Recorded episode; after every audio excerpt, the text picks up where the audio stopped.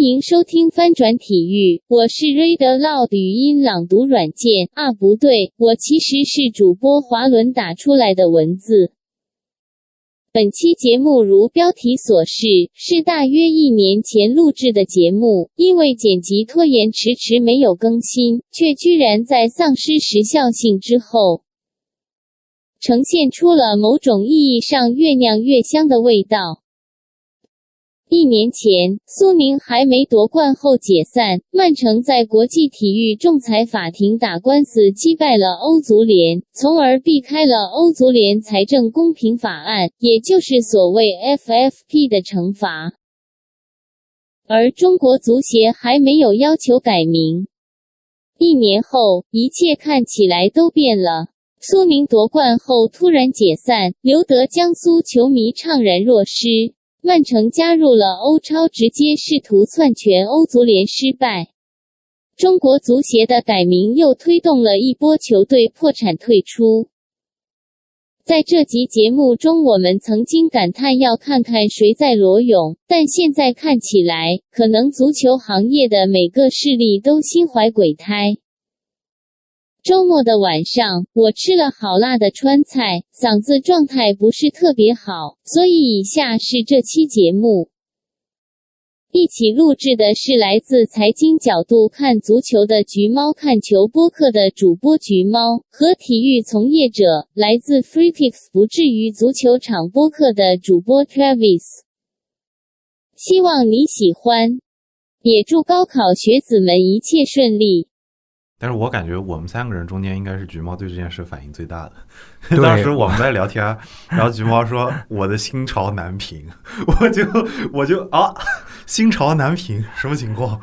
对，我就觉得，因为我其实非常支持 FFP 的嘛。虽然我文章里面会礼貌性的再提一下 FFP 的弊端，但我的立场是坚决支持 FFP 的。要不你既然这是你的专业，你就先跟大家用比较简略的语言介绍一下 FFP 吧。FFP 啊，它宗旨就是俱乐部赚多少花多少嘛。原则就是你的亏损三年之内作为一个考核期不能超过五百万。那如果有股东注资的话，三年不能超过三千万。嗯，根据你违反规则的程度去处罚不同的处罚。轻的话可能只是名单个受限，大的话可能就像这种竞赛。然后它内部怎么计算，其实也有很多规则。比如说，它有很多东西其实是在计算利润的时候是豁免的。嗯，修建球场啊，投资青训，女队的投资，就是说，其实它真正限制的就是工资和球员转会，就类似这种。工资是说就是工资单上就一年的支出，然后是球员转会。球员转会因为会计的那个做法是要摊销的嘛，它其实是分摊到进入到这个盈亏平衡计算的。但绝大多数俱乐部买球员，他们也是分期付款的呀，也是分。对他分期付款，其实跟那个会计上确认。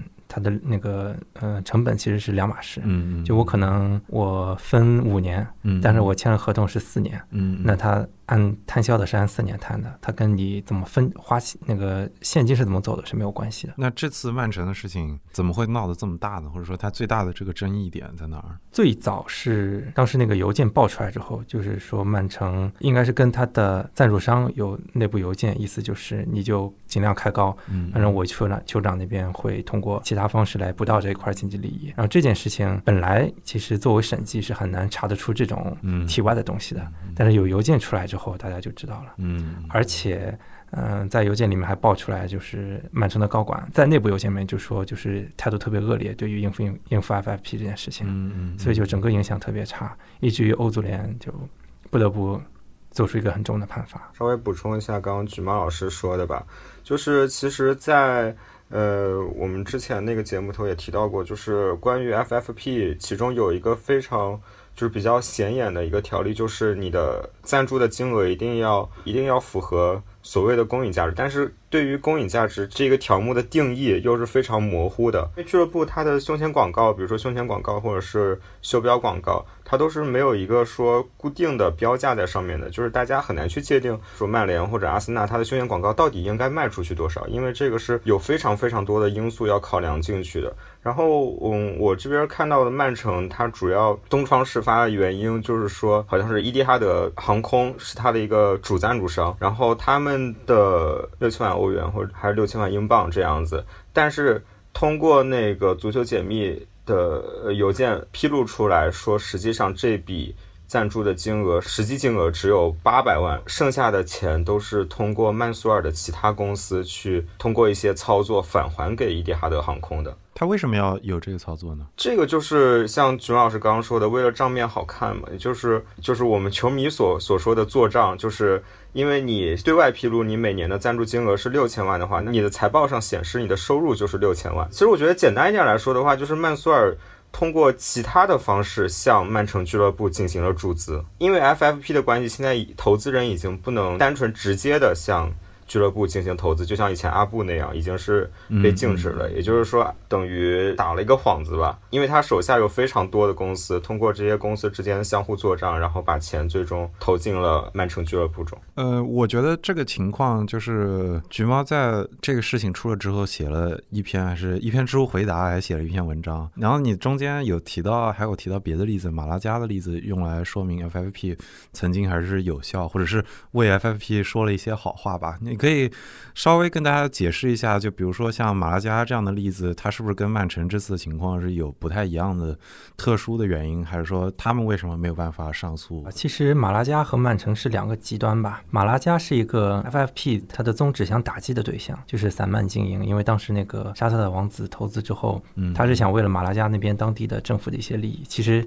跟中国一样，房地产开发。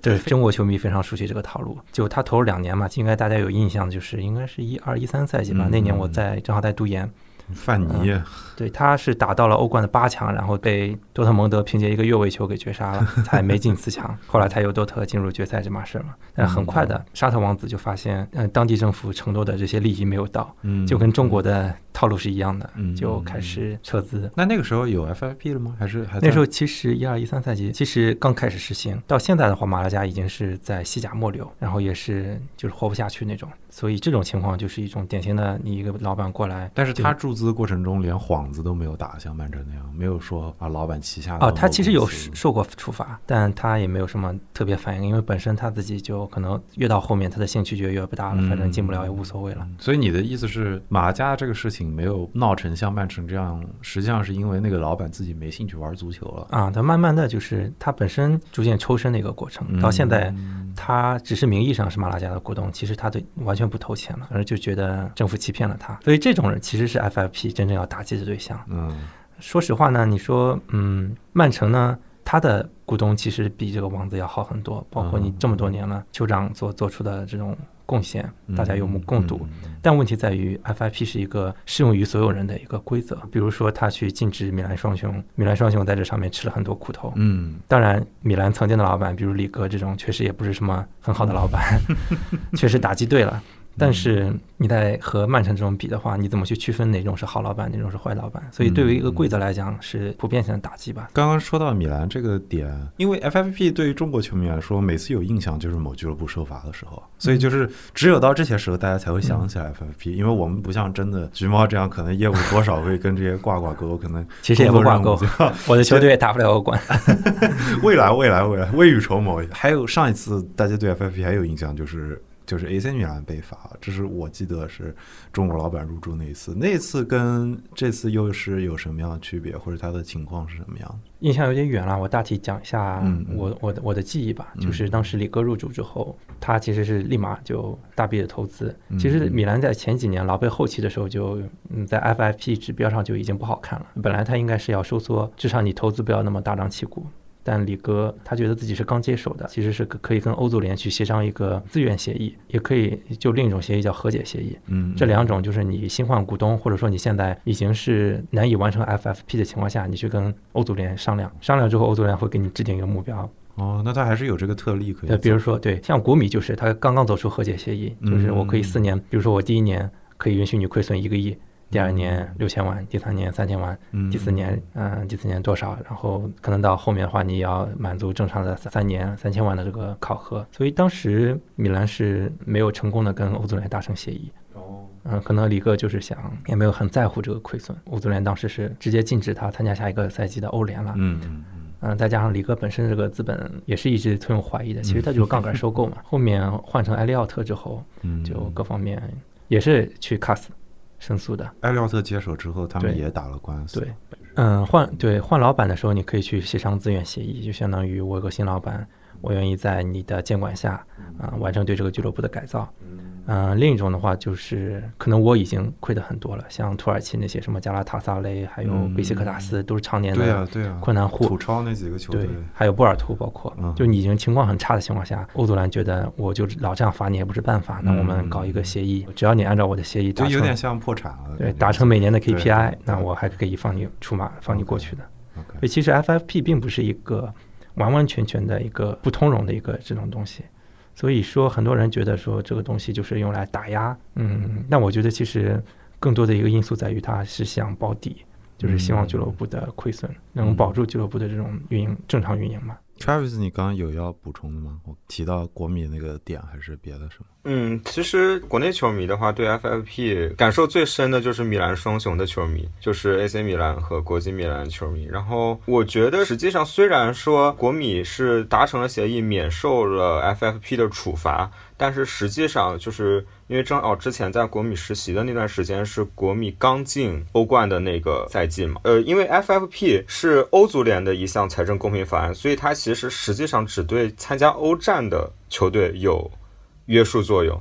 对于不参加欧战的球队，实际上是没有约束作用的。比如说像狼队，其实狼队最近几个赛季的投入也非常的高，但是因为他之前一直都没有打欧战，他从英冠开始升上来，他没有打欧战，所以其实对他约束力不并不是很高。约束的就是像 AC 米兰和国际米兰这样需要去参加欧战的球队。然后我觉得从应对 FFP 的这个态度上，其实也可以看出。就是投资人他是不是真的想长期持有这家俱乐部，而且有一个长远的规划。像 AC 米兰，他就是当时直接放弃了参加欧战的这个资格。而国米，就是听众有国米球迷的话，应该会很熟悉。当时史克里尼亚就是现在国米的主力中后卫，被称为是做账型的中后卫。当时国米有很多桩很多张转会都被称作做称作是做账型，包括像波佐维奇的转会，应该也是被称为是做账型的转会。通过国米。应该是奥西利奥吧？奥西利奥当时当时是国米的 COO，通过奥西利奥的在意大利的这样一些人脉，去跟其他的俱乐部进行转会上一些操作吧。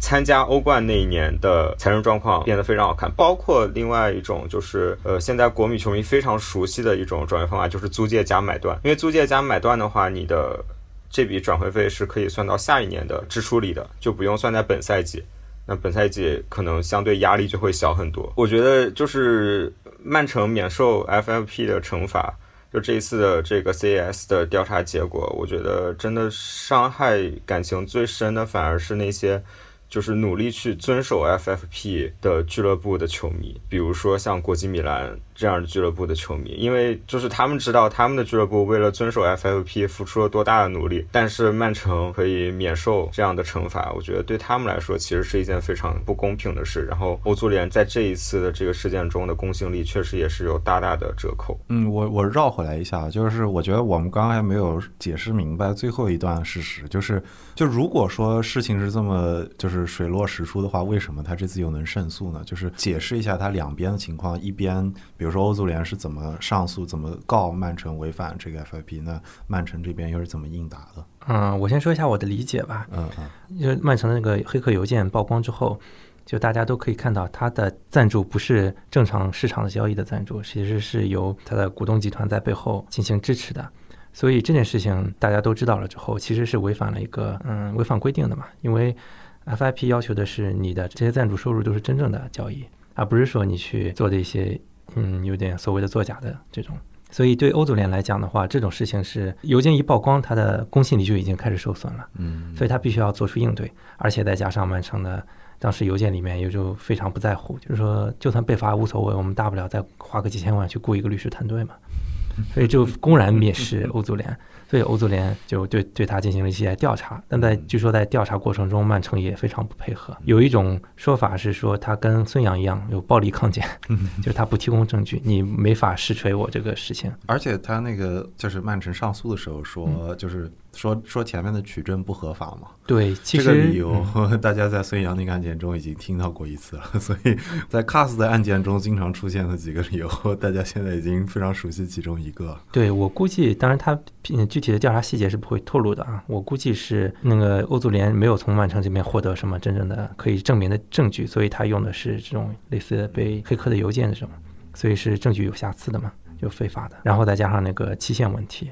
因为是二零一二到一六年的事情，已经过了欧足联自己规定的这个五年了，所以这两方面啊，导致曼城是非常有底气上诉，最后也确实胜诉了的。实际上，最后曼城，我们我们知道现在那个 CAS 做出对曼城的裁决的结果，就是曼城要交九，应该是九百万镑，九百万镑的罚金嘛。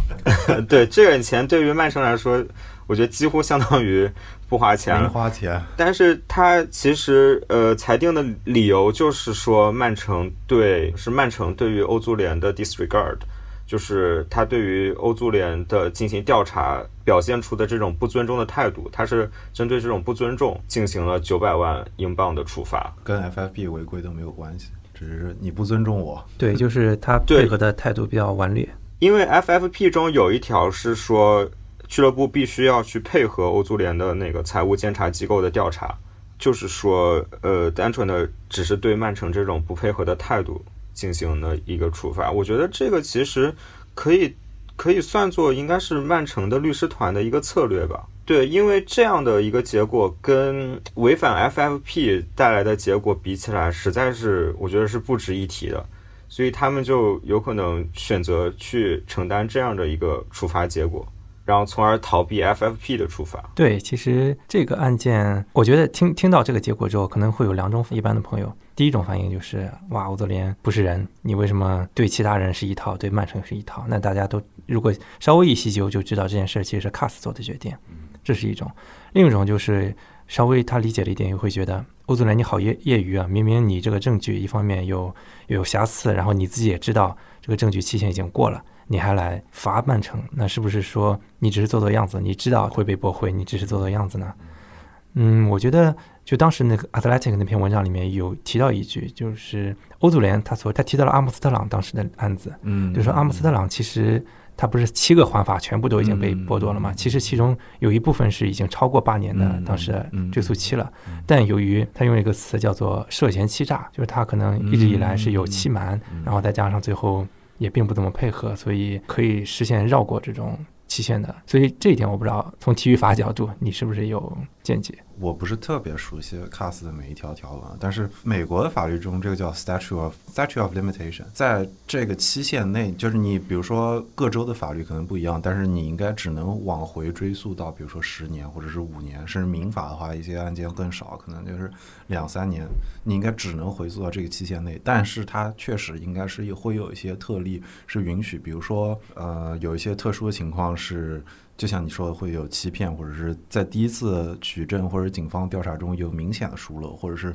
对方有明显的有一个证人的证词有明显的污点的时候，或者是像有的时候会出现一种案件，是有一个化工企业，他们不是被告嘛？然后比如说三十年前他开一个矿。然后他开个矿对当地环境造成的污染，在三十年前的技术手段是没有办法检测到的。但是 statute of limitation 只允许你往回追十年的话，问题是后面的这一百年，当地的所有市民都会要被这个污染的水源所惩罚。所以他们他们会在这个情况下应该会有一个修改，就是这也是属于比较特殊一种情况。但是这个是二十一世纪才出现的一个特例。但是确确实实 statute of limitation 一般来说，有的比较特殊情况下，如果你可以以非常明确的证据证明当初的那个调查是有问题的，或者是当初他的证词是有问题的，应该是呃可以考虑打破这个 statute of limitation 的。是不是他最有决定性的证据是就是都在期限外，还是说那只是他们的一部分的证据？他们本身在欧足联自己收集的这个，就是他们手头拥有的这个数据方面是没有办法证明曼城是违规的吗？对，我觉得这个可能就需要那个判决书全文下来之后，大家再研究一下。对，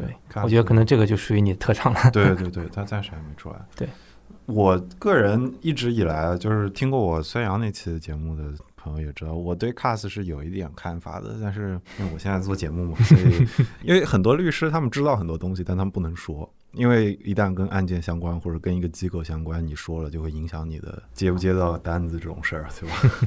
但是呢，我个人对 CAS 是有一定偏见的，就是像孙杨那个场子，你们也能看到，就是 CAS 的设计情况的问题在于，它一般是有三个仲裁员。有三个 arbitrator，那三个 arbitrator 是在他们全世界那个 arbitrator 那个库里面选出来的。他现在跟美国的仲裁的呃模式应该是一样的，应该是双方都可以指派一个，然后再有一个双方同意的一个所谓中立的这个仲裁员，由一个三人的团队组成。严格意义上就是 A 跟 B，那有一个仲裁员倾向于 A，有一个仲裁员倾向于 B，然后还有 A、B 共同同意的一个仲裁员。我的判断是，很多时候三个仲裁员他们的这种形式能不能抵挡住一些就是系统性的压力，我是真的是存疑的。我来解释一下什么人可以成为仲裁员嘛？这以下都是我一家之言啊，我也不是以此来判断曼城这个案件中仲裁员的独立性，也有很多他们可能是通过法理来做出这样的评判标准。但是好比说。你圈内有一位大佬，有一位法学教授，泰斗级别，他对这个案件评价出了一定说法。那你敢不敢说一个相左的观点？这个时候就是有一定问题的。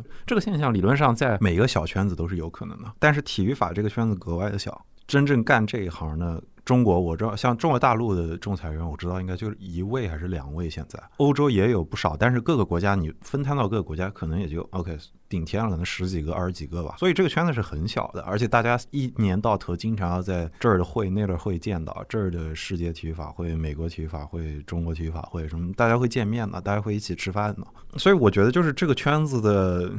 他们有一个环境，那他们所在的这个环境，你可以想，比如说这些会议是谁赞助的、谁主办的，他们需不需要西甲的支持、欧欧足联支持、奥委会的支持？他们肯定是要的。所以，嗯，这是我一直以来对于 CAS 这个制度有一定的，我觉得比较困扰的地方，就是你能不能保证 A、B、C 三个仲裁员能够抵挡住，比如说一顿饭的诱惑，或者是一个事情上的诱惑？我是持我的保留态度的。但是，也许在这个制度的设计上，理论上可以保证第三个中立的仲裁员态度是中立的。但是，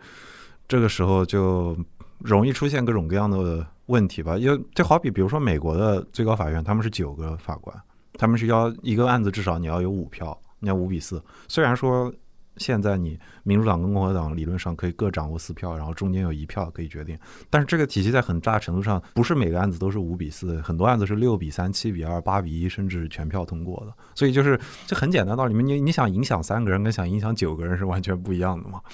你想，你想三个人，那而且中间实际上只有一个人是被双方统一是中立的话，我觉得这个在抵御外来的压力的程度上是这个保护是比较有限的。所以这个是我个人对 CAS 持有的一定的偏见吧。但是我退回来再为 CAS 说一句好话，就是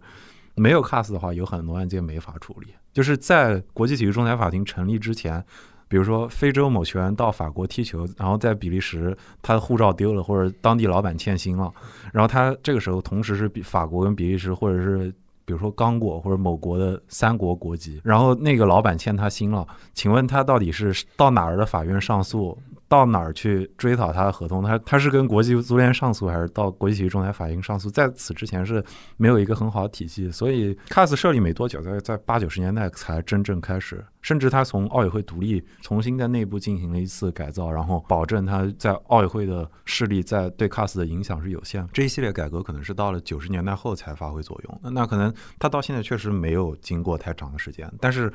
我觉得它的好处是，像这样的案件，至少有一个地方可以去了，它比没有的地方能去要好。就比就是我们今天能听到曼城所谓的上诉不上诉，这已经是一个相对来说更文明的办法了。你如果没有一个 CAS 或者没有一个上诉的机制的话，单在足球领域可能不一定是这么明确。但是曼城这样的案子，可能因为它。永远在报纸的第一线，大家永远会关注的。但是 CAS 的意义是会让那些你周围看呃踢不到球的球员，他们有一个地方可以去申诉，这是它比较重要的地方。至于说它能不能抵御到每一种力量的影响，或者它能保证它永远保证中立，或永远站在法理的角度做判断，这个我觉得在每个国家都是一个难题。所以我觉得要考虑到 CAS 是一个国际组织，国际组织一向是非常难以抵御各种各样的力量的影响的。所以我觉得它能做到的只有这么多。但是我觉得。这个是 CAS 的有利的部分跟不利部分嘛？这个就是让大家自己做评判了。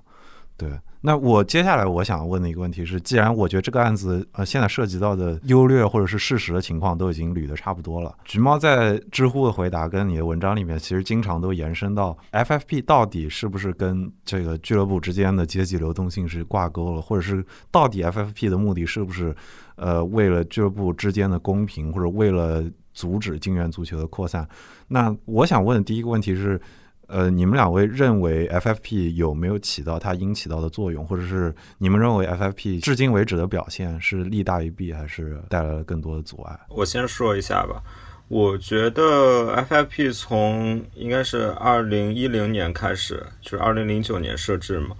到现在将近十年的时间，我觉得它整体上来看还是利大于弊的。不光是欧足联，欧足联的报告也好，还是联赛各个自己的报告也好，都有显示，就是在实行 FFP 以后，确实整个欧洲足坛的这种金元足球的风气是有所收敛的，而且俱乐部的经营状况改善了很多。我觉得从这个角度上来看，它绝对是。呃，有起到作用的，但是它确实像我之前在我那个节目里头也说过，它有一个负面的效果，就是可能会加剧两极的分化，就是限制中下球有球队的上升渠道。然后另外一个就是对土豪俱乐部它的限制不够，就是从这次关于曼城的这次仲裁也可以看出来。它确实对这种超级土豪俱乐部监管力是非常有限的，但是总体上来说，我觉得它还是代表了欧足联，它这希望大家能够收支平衡的这样的一个理念吧。对，我就想先听一下 Travis 的感受，因为我觉得我自己的立场有点太 bias 了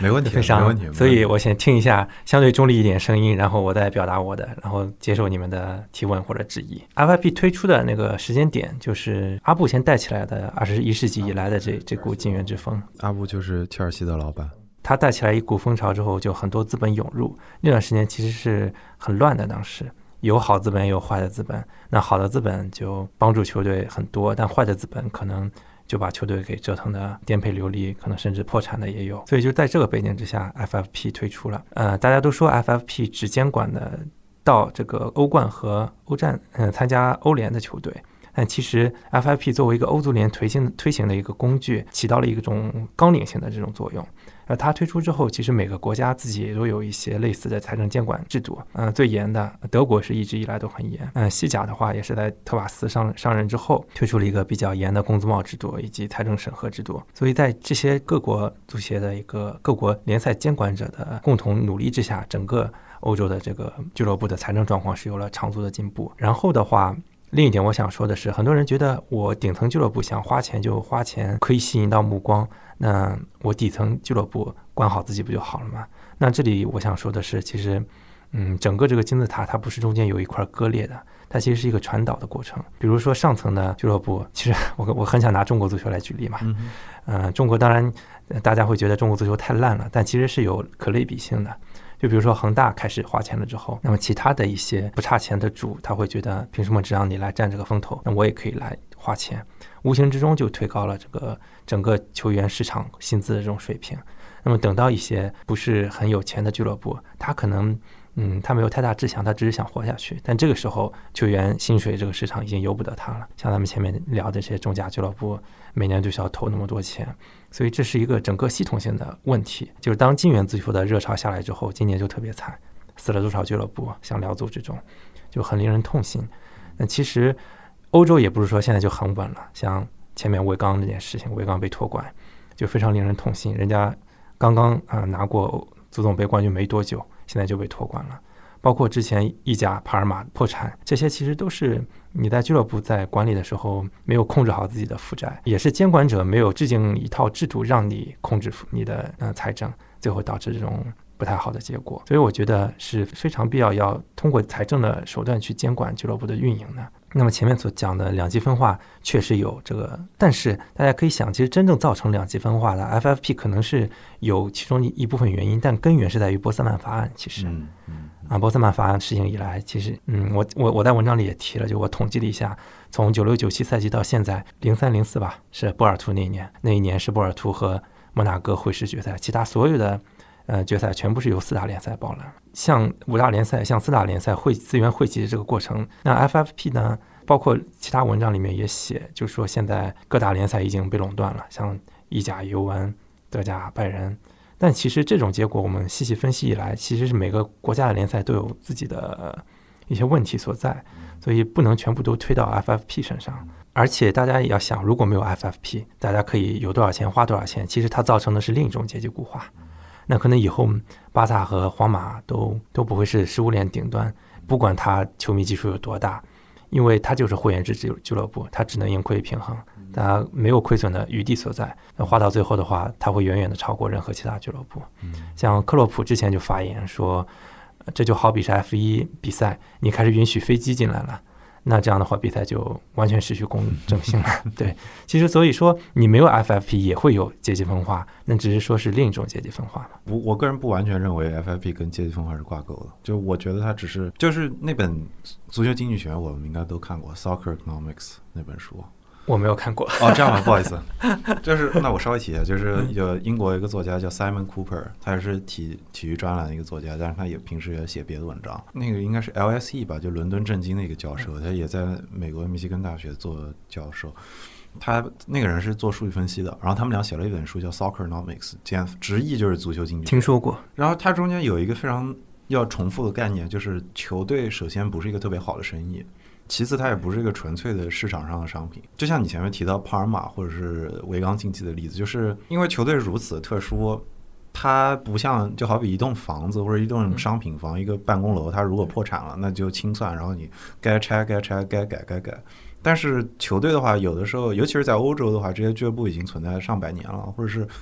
不止一百年了，那它可能对当地球迷来说是一种文化的一部分。那他说搬就搬是一件对当地的文化来说打击非常严重的事情。但从另一方面说，足球世界之所以要保持竞争力，基本上我们现在可以默认，任何球队想要保持竞争力都需要你投入。那需要你投入的情况下，你作为一个商品，你理论上是希望它帮你盈利的，或者你的一个资产是希望它帮你盈利的。但是如果你这个东西是要持续投入的话，它的成本就会有点过大了。所以你如果打开账面的话，它并不是一个能为老板带来很多钱的生意，它实际上是广告性内容大于它资产本身，或者它盈利性的资产本身。如果把 FFP 摆过来看作一种对于本地的足球文化的一种保护的话。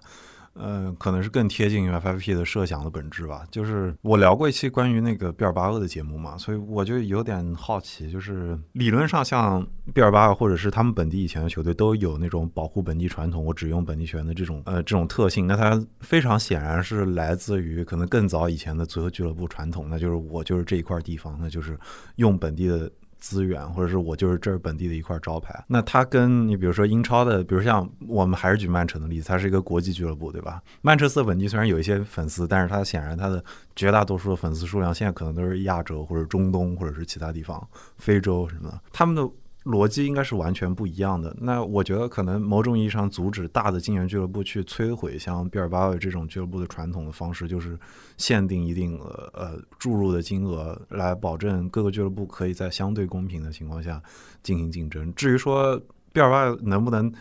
有朝一日回到皇马跟巴萨这个级别，那是另一回事。那可能是很多中游俱乐部可能觉得我的路被堵上了。但是，就像前面 Travis 说，他其实不是能直接的打到非欧战的球队吧？他应该对于非欧战的俱乐部的影响还是相对有限的。就是他是要通过各足协内部的规则来管控嘛？他应该是的。欧足联的直接的 FFP 是没有办法打到。利兹前几年，利兹这个是。今天刚有一篇文章，嗯，不是我来路上看提到例子，就说明这期节目录制的时间，因为例子是这两天才升超，对吧？我想他应该前两年是出了名的老板的臭恶行为，他们之前换过几个老板，就是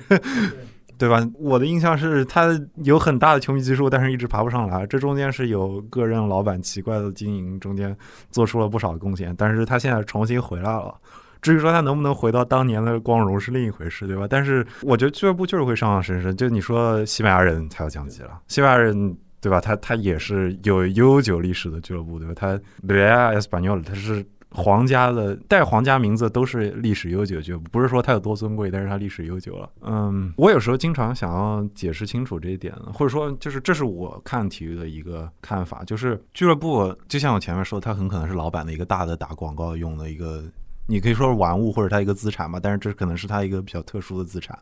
那它的运营的方式是不可能脱离一套外界的商业的逻辑的。那你从事的那个行业里面有一些没有办法绕过去的潜规则，或者没有办法绕过去的一些力量的影响，在体育的行业里也是一样的，因为外部的资金会进来，外部的力量会进来，所以它始终是有限制的。但是我觉得恰恰就是需要一个制度的保障，才能。允许在这个范围内才可以玩出花来。足球场上有一套规则，限制你一个球员能发挥到什么地步，但是场下可能也有一套规则，能让不同的力量在一个层面上去竞争。我觉得现代足球就是这样的。你能把足球再拉回到墨索里尼那个时代吗？所有的意大利球员一起治纳粹里，这这这跟那个年代已经不一样了。就是你翻开足球史，你还有什么？伊朗足球还有什么尼日利亚足球，这都是就是要对总统敬礼这种，这跟现在的商业足球其实不是一种足球了。想要维系现在这个体系的话，可能就是要牢牢的建立在制度的保障的基础上。至于说这个制度本身怎么样，我觉得可能还需要一些时间让他去看一看吧。FFP，嗯，怎么说呢？就是 fair play 这个概念，就是能公平到什么地步是？但是 financial 的 fair 不是其他的。对对对，就是。见仁见智吧。至于说，我觉得国内的球迷，大部分人可能还是大俱乐部的球迷。我相信参加不了欧战的俱乐部很少在国内有粉丝的，可能除了狼队吧，Let's say。但是或者西班牙人这种，所以我觉得大家关注的就是，或者大家有的时候作为球迷、作为作为粉丝会带入的俱乐部的利益，可能是往往都带入了一种俱乐部或者能参加欧战这种大俱乐部的利益，没有办法带入小俱乐部利益。但是我觉得小俱乐部才是比较重要文化吧，像你们前面聊到中国足球这一点，你们两位都在都跟中国足球多少挂一些钩。你们觉得在制度范围内，如果说在中国足球出现一个能够比较理想的管理薪金的一个一个制度，有没有必要有有这样类似的形式？如果有的话，就是比较理想的设计是什么样子？我们不知道，不不点名某些俱乐部。那 Travis 刚刚有最新新鲜的经历，Travis 现在对可以说吗？Travis 就哈伦之前提到的一点，稍微补充一下，就是你之前提了比尔巴鄂嘛，呃，你也说曼城它现在是一个全球的这样一个 global 的一个俱乐部，但是我觉得曼联球迷应该知道，老特拉福德其实是在曼城的一个市郊的。他并不是在曼城，呃，就是曼彻斯特这个市里头，所以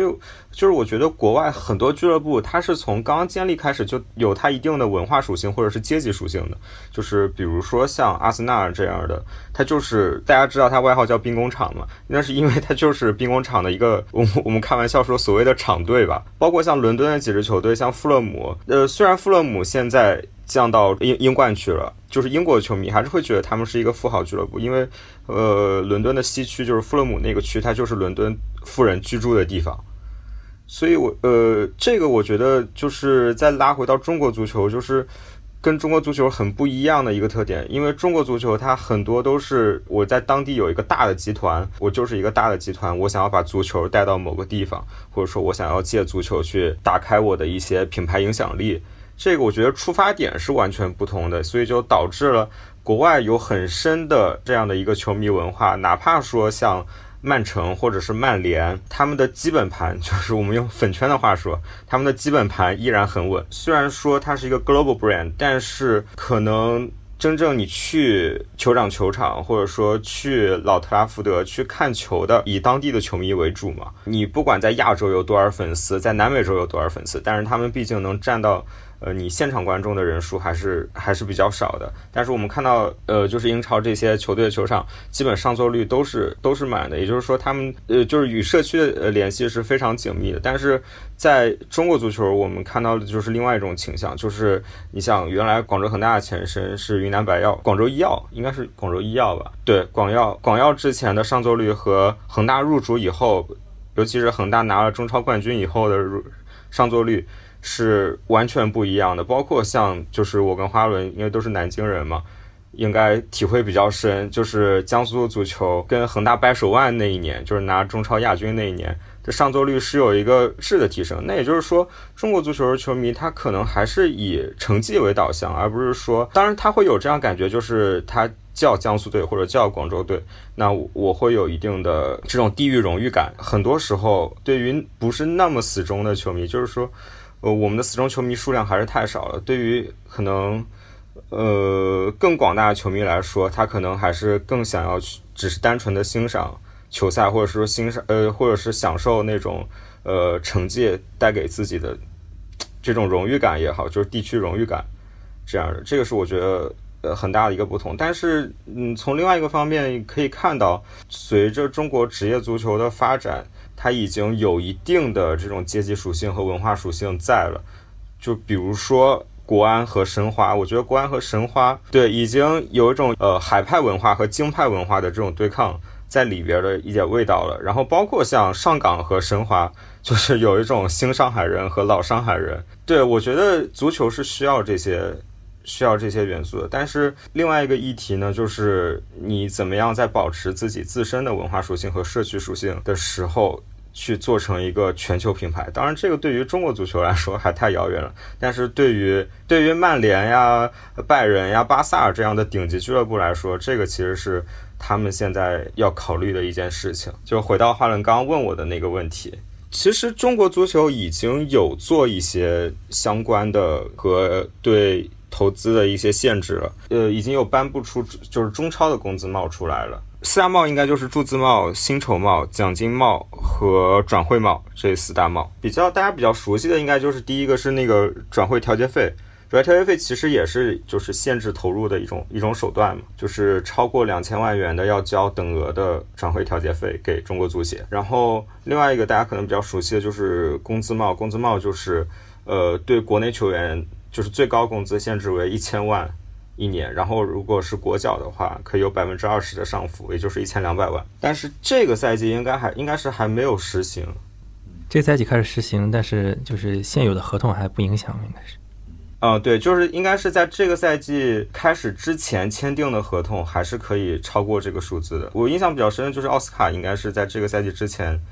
就是又续签了一份合同，这样的手段对于中国足球来说，肯定还是非常非常非常有必要的。因为中国足球现在的泡沫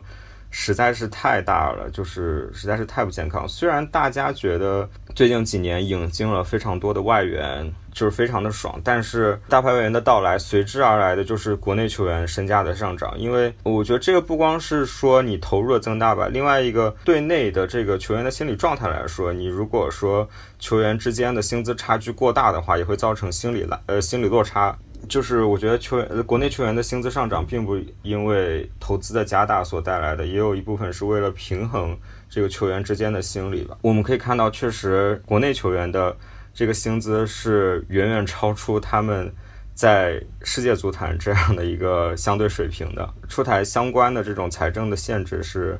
非常有必要的。而且，君老师之前也说，在在今年这种疫情、这种黑天鹅事件出来以后，破产，然后包括退出的俱乐部实在是太多了，有必要去出台这样的一些手段，就是从你准入的时候就开始进行。我觉得提供保证金这样的一些措施也好，还是还是其他的一些措施也好，就是保保证你这个俱乐部背后的实力不会在我玩一年，我第二年就退出。呃，就刚刚有提就是足球经济学，虽然我没有虽然我没有读这本书，但是我觉得你刚刚提这些点都非常有道理。其实啊，FFP 这个东西，你把它当做我文章里也讲过，就是咱们要转变一个视角，就是从一个豪门视角转到一个。小俱乐部的视角，从金字塔顶端来到金字塔底端。就如果你从这就是翻转体育的 namesake，翻转体育 namesake，让底端 底端掌握自己的声音。OK，你们继续继续。对，就像你要从底端再来看的话，你其实 FIP 的一个初衷是在于保护小俱乐部，而且你还可以把它视作一个保护投资人利益的一种方式。就是因为我们是一个西甲俱乐部的控股公司嘛，我们在出去融资的时候就有提到，就说西甲的这一套。财政管控体系，当然它造成了皇马和巴萨，它永远会比其他俱乐部有资源去进行竞争。但它另一方面是提供了小中小俱乐部的生存的保障，还有投资人的利益。就是我可以做到，我不花钱的情况下，我俱乐部可以活。如果我知道这门生意，我一进来就是每年要成千上万、上亿、上百、上十亿的，就是这样亏的话。那有几个人愿意投呢？其实这是中国足球现在一个问题，有很多对比啊。像前面我提到维冈嘛，现在维冈很多人是骂那个新老板洗钱。呃，其实我觉得你英冠亏成这个样子，你很难去怪进行所有者审查的时候他的审查不严，人家都已经满足所有要求了，但人家不想玩下去了。他可能有其他动机，但是他客观的因素就是股东不投钱，你英冠俱乐部就活不下去。这其实跟中国俱乐部是一样的，就小号的中超。这种情况下去的话，肯定是对于金字塔底端 是非常非常不好的。嗯，当然英国足球还它的金字塔很大很长，受这一两家俱乐部影响的话，可能它还能继续下去。但是就中国来讲的话，这样是金字塔如果底层像中乙、中甲都已经没了的话，就一个中超，中国的足球会走到哪儿呢？当然。呃，金元足球为中国吸引了很多这种关注度，包括以前拿到亚冠了什么的，大家都开始回到球场了。但是这几年下来，首先我们也拿再也拿不到亚冠了。另一方面，拿了亚冠之后，我们有什么改变吗？就是有句领导不是说嘛，恒大拿了冠军有什么用？中国队还是进不了世界杯。其实有一方面就是金元足球玩得很很火很好，但我们的产业有什么变化吗？其实没有太大变化。这时候其实就需要我们去从金字塔底端。开始牢牢的建设，那么保证金字塔地段牢固一种方式，就是让俱乐部自己能够在一个比较健康的运营模式下进行运营，嗯，一点点的把这金字塔垒上去。所以我觉得，不管是国外的这个 FFP，还是中国的现在的政策以及未来的政策，大家都要把着眼点放在这里。就如果金字塔没有底端，没有中小俱乐部，哪来的豪门呢？啊！如果世界上只剩下那几支豪门，就去打那个所谓的豪门超级联赛。现在也在传，就每个球队都是豪门之后，你会发现，其实 那我原来支持球队不是豪门了，那我还会支持他吗？就阿森纳、利物浦，可能有可能过去，我很强行的加了利物浦。他在笑，他在狂笑，是吧？没有没有，我我刚提到阿森纳之后，我有点觉得自己说的不妥，就阿森纳、米兰嘛，这样说。这样进就是他作为豪门进去之后，可能在曼城、阿巴黎面面前就会变成超级联赛里面的垫底球队了。所以其实所有大俱乐部都是小俱乐部衬托出来的。是我对这件事比较矛盾的地方在于，我觉得中超或者说中国足球面临的情况跟欧洲很不一样，因为对他们来说，他们可能是继承了一个已经发展了将近一百年左右的足球文化，然后考虑的是我在现有一个基础上非白纸的情况下怎么延续现在情况，并让它发展的更好。但中超或者之前面临情况是常常就是一潭死水，本地俱乐部。是没有那种非常死忠的球迷或者非常好文化基础，那是因为他不像什么什么英超俱乐部一样，我爷爷跟爷爷就是这个俱乐部球迷对吧？我有一张从爷爷的爷爷传下来的祖传祖传座位，坐到现在我还能做出我爷爷的体温。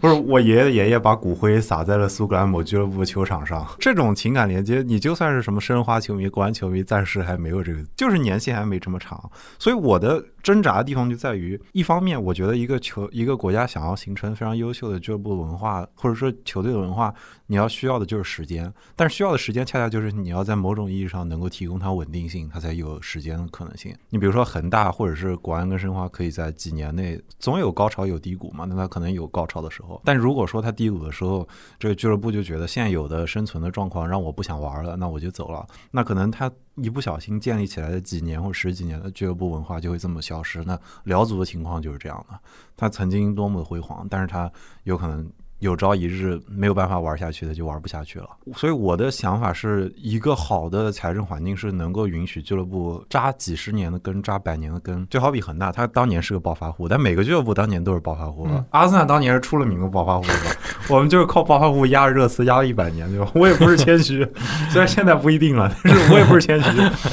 我觉得他就是有一个起源的，但是他阿森纳的另一个卖点是，他能够在顶级联赛保持一百年不降级，他是通过这一百年时间才积累了他的球迷的基础的。谁都有暴发户的时候，谁都也有能跌下来的时候，但是就是你要有一个系统能保障你在跌下来的时候，也能让你的球迷有一个地方去。你不要说你跌下来以后，广州恒大就又变成广药了。那那这里有两个阶段，一个是要让。球迷对足球感兴趣，那可能大牌球星哦，德巴来了，我想看；阿内尔卡来了，我想看；或者是什么浩克来了，我想看。但是过了这个阶段之后，可能可能就是你要让，比如说刚开始来看的时候，是一个爸爸或者带着他儿子或者女儿一起来看这个比赛，那你有没有办法让这个儿子跟女儿将来至少去同一个球场看同一个比赛吧？或者他就算换了一个新球场，他也是同一个名字吧？他不要你下次告诉我说这支球队从广州搬到广东莞去了，那就他的俱乐部文化就得从头建起。但这在中国足球早期的时候就重复发生这样的事情。你从陕西拉到什么北京，再拉到连云港，这这这么迁徙，你没有办法建立一个球迷文化。所以这个是咱们拉回去说，FFP 需要或者它出现是一个比较理想，或者但是它是一个对市场比较好的制度。因为你哪怕在欧洲足球再往前推，我们暂且不论不。博斯曼法案的判断对或不对，但是有了博斯曼法案，才有了就是转会费逐渐水涨船高，商业足球才可以定型下来。在此之前，大家就是各俱乐部培养自己的俱乐培养自己的球员，一层一层等自己的球员成熟。你阿贾克斯可以拿欧冠冠军，波尔图可以拿欧冠冠军，利物浦或者阿斯顿维拉可以拿欧冠冠军。那那个时候的竞争可能没有这么激烈，那个时候的足球没有到一个全球化如此严重的地步。但是可能中国足球在打下这块基石的时候，我们就已经是全球化的一部分了。对很多可能对于足球的环境或者历史不是那么呃熟悉的人来说，这个事情就是它形成今天这一步，它是实际上是一步一步走来的。比如说你现在看到。欧洲的各俱乐部会有，比如说塞尔维亚球员或者是东欧的球员，但你回到六十年代，他们是没有的。就是六十年代有很多球员从前南斯拉夫出来去法国踢球，是帮国家赚外汇的，对吧？就这个这个情况是永远跟他当年的那个政治环境是挂钩的，他他没有办法脱离去。但是，所以我我的想法是你只能接受你这个时代的情况。就你如果觉得就是特别理想的情况下，我就他妈讨厌金元金元足球，对吧？我就要自负盈亏，我就。年年自负盈亏，我就是克伦克，那 那我没办法，就是时代就是不一样的，所以我觉得这个就是没有办法有个局限性。但是我相信一个更好的制度保障是有它的必要的，而我也认为就是球球队就永远会起起伏伏。你就看曼联前前些年投那么多年前，他也没有说他就起飞了，也不是就。可能我觉得其他方面下它的就是对建设其他的东西也是有其必要的，而且 FFP 关于那些你刚刚提到那些什么球固定资产青训啊这些，其实凡是长远的投资，FFP 其实都是鼓嗯不能说鼓励，就是都不禁止的，至少是啊你像建建球场或者你就像出租车嘛，啊那个利切尔西就是狂买年轻球员前段时间，然后买了年轻球员之后可以卖。卖了之后，因为你小时候买的是很低的价钱，你卖了之后可能卖几千万什么的，就对他满足 FFP 要求是非常有利的。所以其实你你你如果作为一个土豪，你这么干其实没有问题。他只是所禁止的是那种我就是砸球员、砸成名球星。但这样的话，其实我今年投进来了，就万一他真的没兴趣了，但是你的整个俱乐部的支出已经水涨船高了，那后面怎么维系呢？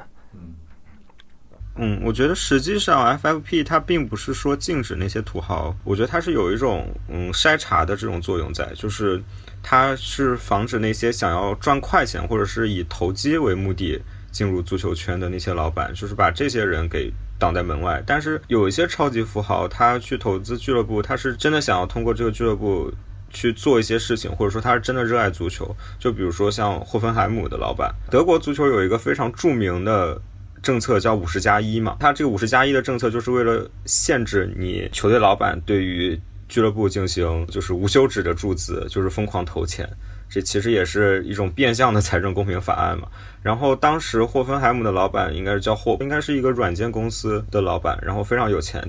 他就是为了规避这个五十加一的政策，他就建立了一支俱乐部，就是从德国的最低级别联赛。一直打到德甲。我们现在比较熟悉的那个二 B 莱比锡，莱比锡红牛，其实也是相同的套路。霍芬海姆应该，我我如果应应没有记错的话，应该是从第七级别开始打，就是从第七级别一直打上来，打到打到德甲。他在德国足球这样的环境中也承受了很大的压力啊。就是我们看到之前的新闻嘛，就是拜仁球迷对 Hope 进行辱骂什么的，就是说他破坏了五十加一的这个政策。对，其实就关于德国足足坛，其实我也蛮想说的，就是就包括提提到霍普了嘛。其实五十加一的政策，它是它的核心是在于，呃，它表决权和经济利益是分是分开的，就跟 A、B 股一样。它就是你，它的呃最早时候德国的球队也全部都是球迷会的球队，那后来发展成公司制之后，就是它百分之五嗯五十的五十以上的表决权必须是掌握在球迷会之中的。所以就是我这个作为土豪，我不管买百分之九十九点九，这个说了算的还是球迷会，这就导致有钱人就不想投了。我投了也说说了不算，凭什么呢？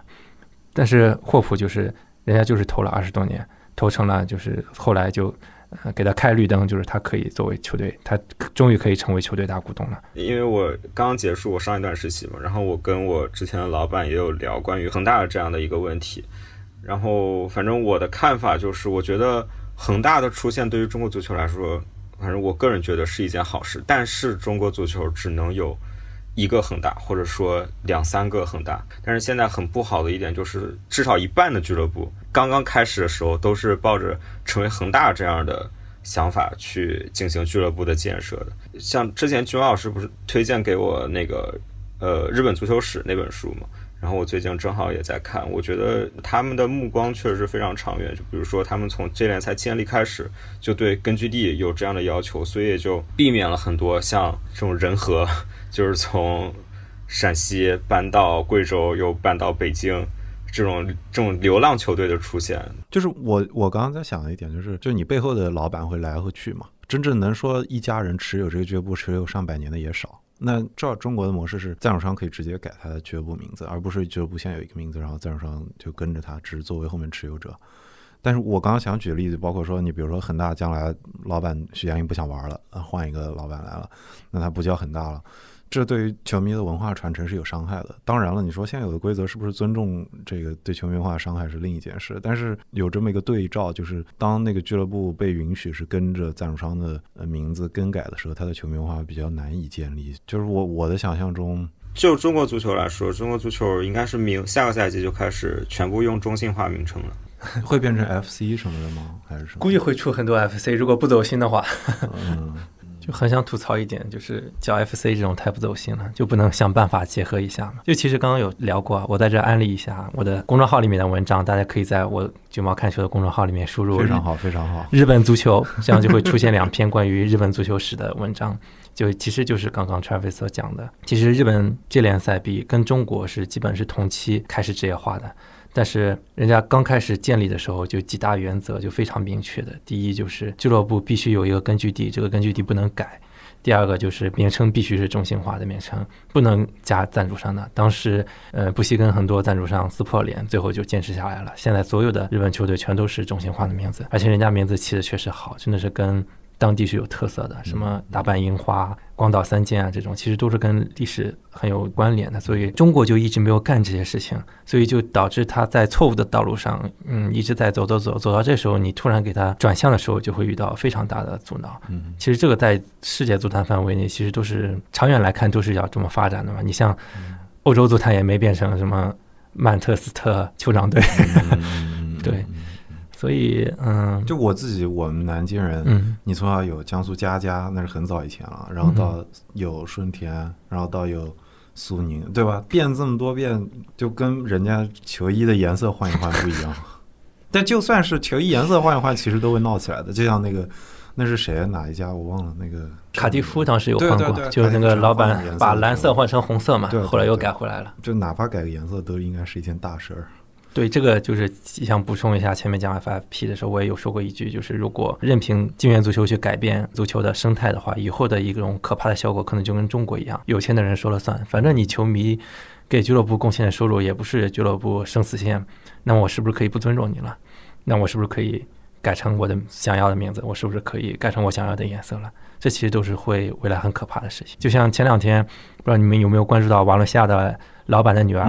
啊？对，他就说。俱乐部是我家开的，你你怎么样？林家已经出过好多次事儿了，我记得。对啊，所以你说出现这种事情的时候，这就是金元足球的，就是老板说了算之后，久而久之就会变成这样。那足球是不是就不是原来我们喜欢的这种足球了呢？就是作为现在中国足球算是一个从业者吧。就是还是想呼吁大家，就是不管是圈内的也好，还是圈外的也好，就是我觉得大家还是应该保持一点耐心。我觉得欧洲它现在的这些体制啊，非常的完善，但是毕竟是经过了一百多年的演变，才逐渐到今天的地步。包括我们说，我们跟日本的职业化的时间是差不多的，但是我感觉日本的足球的职业化是。一步一步有种水到渠成的感觉，然后在那个时间出现了川原三郎这样一个可以说天才式的领袖这样的人物，然后最后达到了职业化的这样的一个程度。而中国的好像是中国足球的反而是感觉就是上面就是非常有中国特色，就是上面说我们要做主，我们要开始进行市场化。和职业化，但也是当时跟九二年的时候那个整个的政治环境是有关系的。就是我们其实是没有说像日本的那样一些前面的一系列铺垫的。就是其实我们现在的这个时代，你说它是职业足球也好，但是很像日本足球当时那种实业团足球的那种时代。就是我感觉我我们虽然开始的时间跟人家是差不多，但是我们在九十年代之前。落后的实在是太多了。就是我们这种，而且我们这种体工大队的这种，就是这种体制和日本的这种以校园足球为主的这种体制，实在是对于足球氛围的培养上来说差的太多了。对，所以，嗯，对我觉得还是希望大家能保持一点耐心吧。我觉得现在中国足球就。足协也好，就包括俱乐部，很多俱乐部也好，他们是在做一些尝呃尝试和改变的。但是确实很多东西是需要时间的，不可能说在一两年内之内就完全达到说像欧洲或者像日本那样的一个职业化的程度。对，而且呃，日本足球也经历过中国的泡沫期的，就是他刚成立的时候，请季科，请那个那个那个解说员叫什么来着？英国现在很活跃的季科莱因克尔吗？莱因克尔好像来过，基科莱因克尔，对，对，呃，那段时间他们其实亏的也很厉害，跟中国一样，嗯，后来就有一个叫做呃横滨飞翼破产了，破产之后，嗯，就影响很大。从那之后，慢慢的开始就历届的管理者去把安定经营作为核心目标，就是其实简而言之就是让大家也是 FFP 也是盈亏平衡保持。那慢慢的到现在，其实。嗯，日本的整体的财政状况已经已经蛮不错了，所以这这些其实都是你作为监管者需要做的事情。无论是中国还是日本还是欧洲，其实你作为监管者想的事情都是怎么样让这个运动、让联赛去长久的发展。那可能对球迷来讲，我大部分球迷可能我只是想看一下这个联赛激不激烈，有没有新的挑战者出来。嗯，当然这些有这种元素之后，会让我的金字塔垒得更高。但是我觉得相比起来，重要性是先把金字塔底部稳好，然后再想想怎么样把金字塔垒高。对，刚刚也提过德国足球嘛，其实德国足球也是我嗯就很矛盾嘛。我其实很喜欢德国足球的氛围，五十加一，就是大家其实心都是在一起的。像疫情的时候一困难，大家说降薪全部降薪，没有任何人不像英超那样在踢皮球踢来踢去的。嗯，包括就是德国的足球的德国人的热情特别高，一直是上座率肯定是全欧洲第一嘛，人家球场大，来的人也多。就尽管很没意思，拜仁年年是冠军，但是不影响人家热情。人家可能对多特来说，我拿第二是正常的，是我完成我的目标，我很开心。可能对于沙尔克和勒沃库森来说，我如果能打入欧冠，我很开心。保级去的我保级很开心。所以每个人有自己的像人生一样嘛，每个人有自己的一个目标，实现就会很开心。虽然这个联赛不是很吸引，就是德甲之外的，但当然这是个问题啊。所以也没有那么极端，其实也有不少球迷。对对，就比起，因为其实英格兰它为什么现在这种状况，就是它其实蛮扩张性的。就有人讲这是莱茵资本主义和这个英英式资本主义一个区别。就英格兰它就没太管这一块儿，你包括现在英冠全员亏损，这其实就是大家在英冠集合了一大批梭哈的玩家，就是我。投点钱上了英超，那我的知名度就完全不一样了。嗯，所以导致现在英冠的，其实包括英超也是半数以上球队都是亏损的。嗯，但是他的他就觉得我反正是世界足球的一个焦点，我亏一点，反正总会有人接手的嘛，总会有人来买单的，这是他的一个考虑。那我觉得这期聊到这个点，我感觉我们就是当你是喜欢中国足球的人来说，就能够把 FFP 一路聊回到中国足球的前路何方？可能就对我其实我一直有想，就是我有我我一直有往回拉的感觉，有没有觉得？哎，但是哎，但是我我我还有还有一个小问题，其实我想问一下曲毛老师，就是你觉得如果说中国足球现在要进行这样的一个财政监管的话？它是应该是一种自上而下的，还是自下而上的呢？因为之前不是也有前两天不是也有一个新闻嘛，就是说恒大规定恒大足校出来的球员到一线队以后，最高年薪不得超过五百万。呃，其实我还有一个问题想请教一下菊毛老师，就是说你觉得呃中国足坛的这种财政监管的制度是应该？从自下而上的呢，还是说自上而下的？对，就嗯，像恒大这种，这这两天颁布这种限薪令，不得不说，恒大是一个解读政策非常灵敏的机构吧。我们也不说徐老板自己了，他们就每次在上头有什么政策的时候，他们就可以很急很快的追上。但并不是所有的企业或者老板都有这种觉悟吧。所以我觉得这必须是一个呃自上而下。但当然，这个过程中不能嗯去搞一刀切，就是是需要循序渐进的。比如说，你现在突然让每家俱乐部都实现自负盈亏，那是肯定不可能的。比如说像工资帽这种，其实我觉得可能就有待商榷吧。突然之间卡一个工资帽过来，当然我我你可能去做嗯盈亏平衡的话，每个都有自己的利弊点，所以这个要慢慢来。我觉得我的想法说可能会是。你先去控制亏损，就像 FFP 刚开始实行的一样，就是我最开始的时候，我可以允许你亏损多少，然后慢慢的过几年去减少，慢慢减少，慢慢减少，直到最后，嗯，基本上实现盈亏平衡。但我觉得对于中国俱乐部来说，这个最难实现的问题是他们都没有什么收入来源嘛，除了门票之外。对，其实这一点我一直想说，就是日本，其实当年他进行最开始的时候，嗯，他把思想。方针定为自负盈亏之后，其实你俱乐部是有你的，呃，主观性是不一样的。像我接触的这家俱乐部，小俱乐部，它呃中国的小俱乐部，它其实是最早是都是嗯英国有从业经验的人回来的，所以他们就很懂得如何推广，呃，以至于他们的赞助上收入其实不逊于中超球队。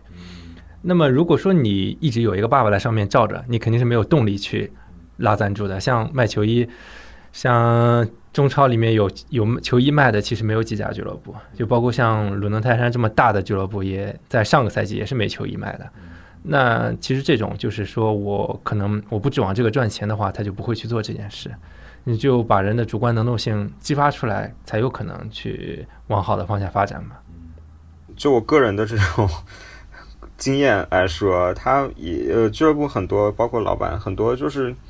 他有一种想法，就是。你拉赞助，你可能你下面的人拼尽拼尽全力拉赞助，你多拉一两百万，但是对于整个俱乐部的一年的开支来说，这一两百万真的就是杯水车薪，所以它就是其实也并没有那么包括球衣赞助和票房收入，就是因为现在中超，尤其是中超吧，中甲当然投入也很大，中超的有就是以中超来说，它每年是。最少最少也要将近快十个亿的投入，就如果你想要保级的话，那你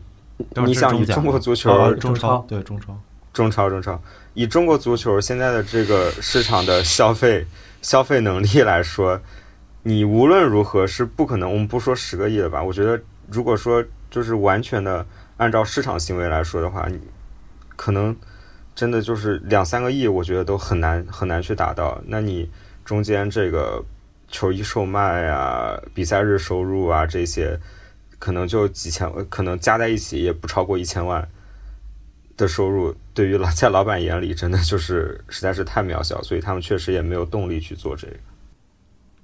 对，话话说说到我前面说的嘛，其实俱乐部亏损的实质就是球员薪水太高了，或者说转会费也太高了。其实这是个国际性的问题，不只是中国足球，因为现在豪门。呃，亏损多其实也是因为工资太高了。那回过头来讲，球员挣多少工资才是合理的呢？其实我觉得，呃，是不是我们应该现在足球员是不是已经达到薪水有点远远超过他应该拿到的这种这种程度呢？其实我觉得这也值得我们思考。这也是嗯，需要俱乐部自负自负盈亏之后，其实一个一个侧面的影响就是球员也会降薪水水平也会降下来嘛。这可能也是。嗯，要考虑的一个点之一吧。嗯，那我觉得这个就是，嗯，我刚刚想说什么，就是二零二零年这个寒冬，体育整个行业的寒冬，就是我觉得希望它有一种退潮之后看看谁在裸泳。既然有那么多俱乐部退了的话，就一般来说一个泡沫年严格意义上，我不知道这算不算是被动的戳破了一个，或者从某种意义上去碰了一下这个泡沫，让它抖掉一些。不应该有的那么大的一个那个那个那个虚张声势的空间。对于一个行业发展来说，早期永远是有这样的过于繁荣的情况吧。但是，包括说你马上看中超版权的嗯买卖，或者它能不能分到俱乐部多少钱，包括它呃下面有没有人接，能够开出多少钱，我觉得这可能就是一个必无法逃脱的循环嘛。就是可能。只有等俱乐部能够接受这么一套体系之后，他才可以更完善的去玩这套体系，他才可以，比如说把，就是大家可以重新把青训球员的，呃，不是把青训的这个这个资产划上去，把这方面的价格。我我不说到这个，你们觉得调节费有帮助吗？或者是调节费，就是我我的印象中，足协收到调节费是要重新再打还回去的，它是应该是还给俱乐部做青训发展之类的什么的。这个这这真的有起到它应有的作用吗？嗯，其实今年恒大的那个财报上就有披露过他交的调节费。嗯，这据据说啊，足协是没有花这笔调调节费，因为足协有一种说法说，足协作为一个嗯这种非盈利机构，他没有权利做这种处罚，所以他拿到钱之后，他像烫手的山芋一样，他不敢做分配，所以最后说不定还会归还到。各各家俱乐部专款专用吧，那其实没什么作用。现在看，这可能也是一个不是并并不是很成功的一个政策的缩影吧。嗯，我觉得调节费这个事情就是 非常典型的，就是 中国的这种非常有中国特色。就是其实，呃，我觉得从出发点看，足协进行这个措施，颁布这个措施。它的出发点是好的，它收取调节费去作为所谓的青训发展基金，然后再投到青训。但是就是和很多在中国发生的其他事情一样，就是一到实行的时候，整个就变味了。一个就是大家发现国内球员的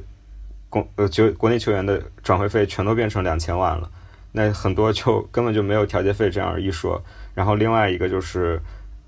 有超过两千万的交了调节费的。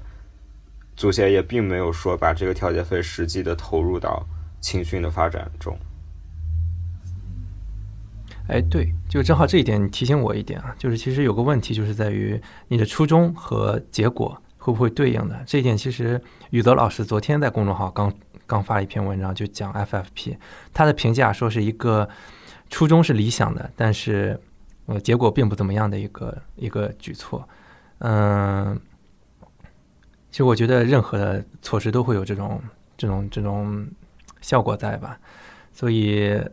监管的这个过程中还是很重要的。就很多人其实抨击欧足联的一个嗯原因，也是欧足联你自己颁布了一个措施，结果你自己却无法执行，最后被卡斯给打回来。这也是欧足联一个怎么说有点软弱，看起来，嗯，所以。但我觉得这个大方向不会改，因为我们聊这么多，其实我们发现，其实不管是中国足球、日本足球还是欧洲足球，这都是一个，呃，势在必行的大方向。只是说我路，嗯，我在发展过程中遇到这种事情，可能会促进他改良自己的这个措施，而不会是说让他彻底放弃这个念头。嗯，我还想援引一点，就是很多呃条款或者一个制度的建立，在最初的时候都是因为闹出了一个非常糟糕的丑闻，然后大家才开始重视，就包括说。就是你，你可能是很多时候就是需要人，需要一个案件让这个机构失望，或者让他暴露出他一开始执行中的不利，在他让他的公信力下滑之后，他才有这个动力去把这件事做好。就或者说，我举例，就是美国的很多的案件，它的很多制度形成是建立在出了一个大的丑闻之后，重新把它补上。就是好比说，对消费者保护的各项的呃各项条款能够逐渐成立，就是因为一开始爆出过这个丑闻那个丑闻，包括说。因为他们的立立就往前建立法的历史更早嘛，你可以找找到，比如说在二十世纪、十九世纪末的时候，那二十世纪末的时候有很多案件是十九世纪末有有一些案件是，比如说火车铁轨溅出来的火花溅到人啦，或者是摔下去啊，这方面，就你现在看到这些制度，他们形成当年都是有一个丑闻在的，或者有一个非常丑恶的案件在的。那这个案件可能当时看是。是显得某机构或者某法规看起来是一纸空文，但是就是要不停的，就你得先设，然后大家再开始批评有公有是是一纸空文，然后再重新去补救，这需要可能十几年或者几十年时间才有可能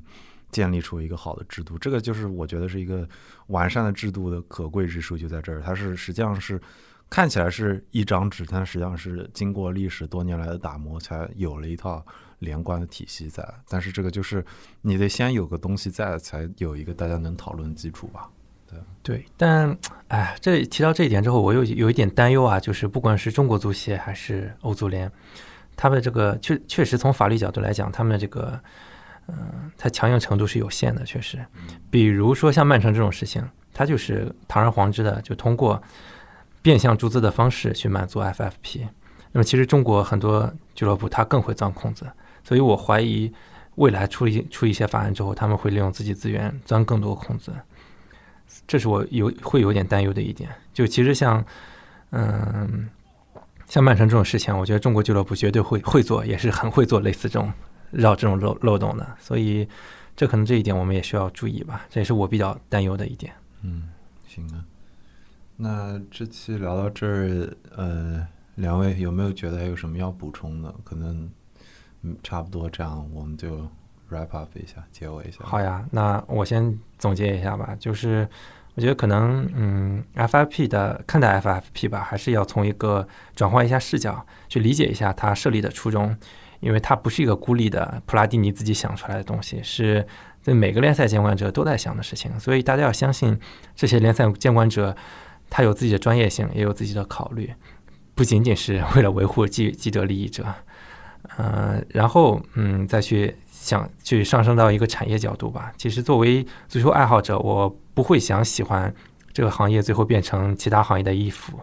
比如说变成一个房地产企业的衣服，或者变成一个石油资本的衣服。就我会更希望这个就这个这个产业能够独立自主的健康发展。OK，我这边嗯，Travis，你还有什么要补充的吗？嗯。我觉得就是总的来说，我觉得 FFP 的设立，就目前来说，就呃还是利大于弊，就是说它带来的正面影响还是多过于它的负面影响的。然后另外一个，我觉得是说 FFP 是欧足联，就是欧洲作为全球职业呃欧洲，sorry，欧足联作为全球职足球职业化程度最高的一个区域，它是率先做出的一个。我觉得算是一个尝试，也是一种，也是一种表率吧。就是他率先对于俱乐部的财政监管这个方面进行了这样的举措，去进行一定的限制。我觉得是一个，其实是一个比较好的表率作用。至至于具体的它的实施方式，就是我觉得是可以在整个执行过程中进行再调整的。就是说，任何的法案不可能从它颁布开始就是完美。就是完美的，就是是一蹴而就的，就是肯定是要跟随着时间的流逝，因为整个事情的发展是动态的嘛，就是肯定还是要不断的进行修正的。但是我觉得，呃，对于俱乐部的财政进行监管是一条，是一个正确的方向和道路，也是一个必要的措施。